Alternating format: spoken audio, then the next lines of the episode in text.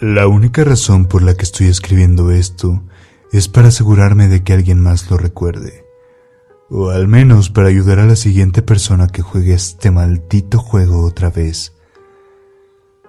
No tengo mucho tiempo antes de que me atrape, así que será rápido. Solía ser Matthew Jones, de 16 años.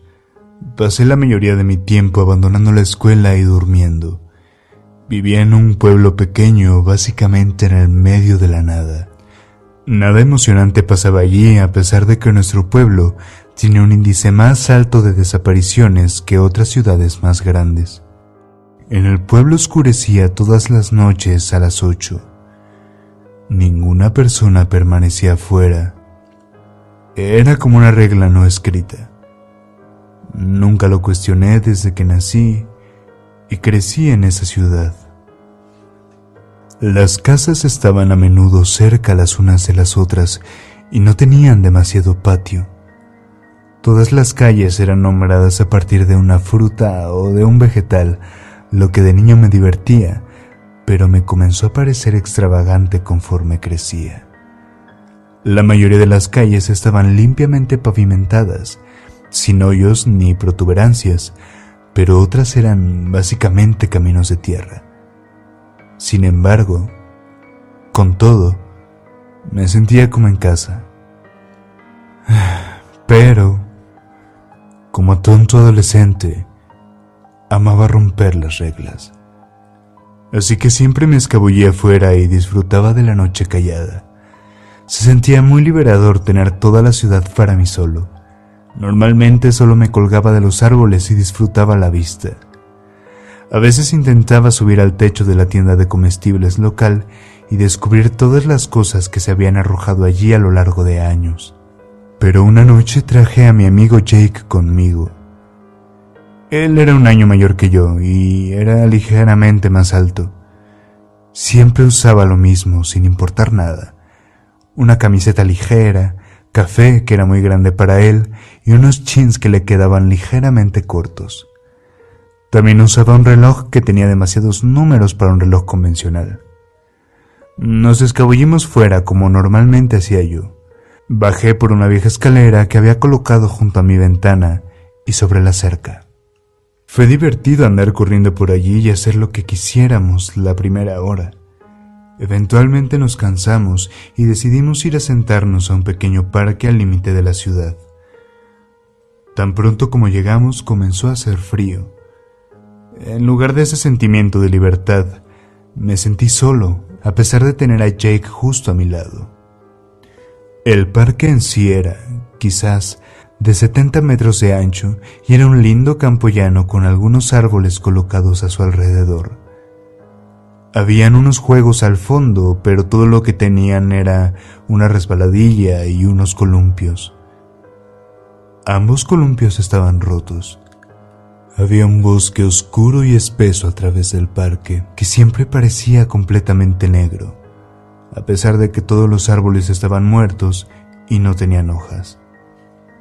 Le dije a Jake que debíamos comenzar a retroceder, pero él dijo que tenía que estar allí.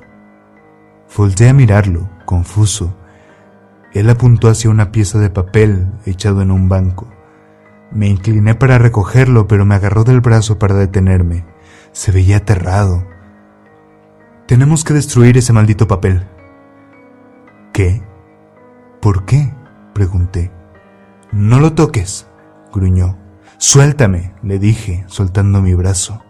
¿Qué carajo está pasando? Mira, Puedes irte a casa. Yo volveré cuando tenga idea de cómo destruirlo, dijo. Dios. Debía haber escuchado y haber ido a casa. Pero, ¿cómo iba a saber lo que decía el papel? ¿Qué, qué, qué era realmente? Simplemente caminé hacia él y lo recogí. Decía, me encontraste. Ahora escóndete.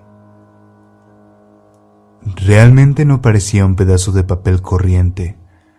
Mm, no sé explicarlo. Se sentía como si ni siquiera estuviese allí. No tenía textura o peso. ¿Qué es esto? Pregunté mirando hacia donde estaba Jake, pero él ya no estaba allí. Lo que tomó su lugar fue algo que no podría poner en palabras. Algo mucho más oscuro que algún demonio o incluso que el diablo mismo. Simplemente se quedó mirando con ojos completamente blancos y una pequeña sonrisa negra que parecía brillar. Simplemente se quedó allí, ligeramente más alto que yo. No tenía realmente una forma definida. Parecía que se transformaba y caminaba mientras hablaba, casi como si de hecho, no fuese su boca lo que hablaba, sino su cuerpo. Habló en voz baja, con una voz oscura. Él no me encontró, pero tú lo hiciste. Así que debes esconderte ahora. Y su sonrisa se desvaneció. Tienes una ventaja de tres días, dijo y pareció desvanecerse. Volví a mirar mis manos y el papel ya no estaba, pero había en su lugar un pequeño reloj, exactamente como el de Jake, que indicaba 72 horas. No sé lo que es, o lo que me hará si me encuentra. Solo sé que debo seguir corriendo, debo seguir escondiéndome. Soy Matthew Jones tengo 23 años y han pasado 7 años desde que me dieron la simple tarea. Tienes una ventaja de tres días. Escóndete.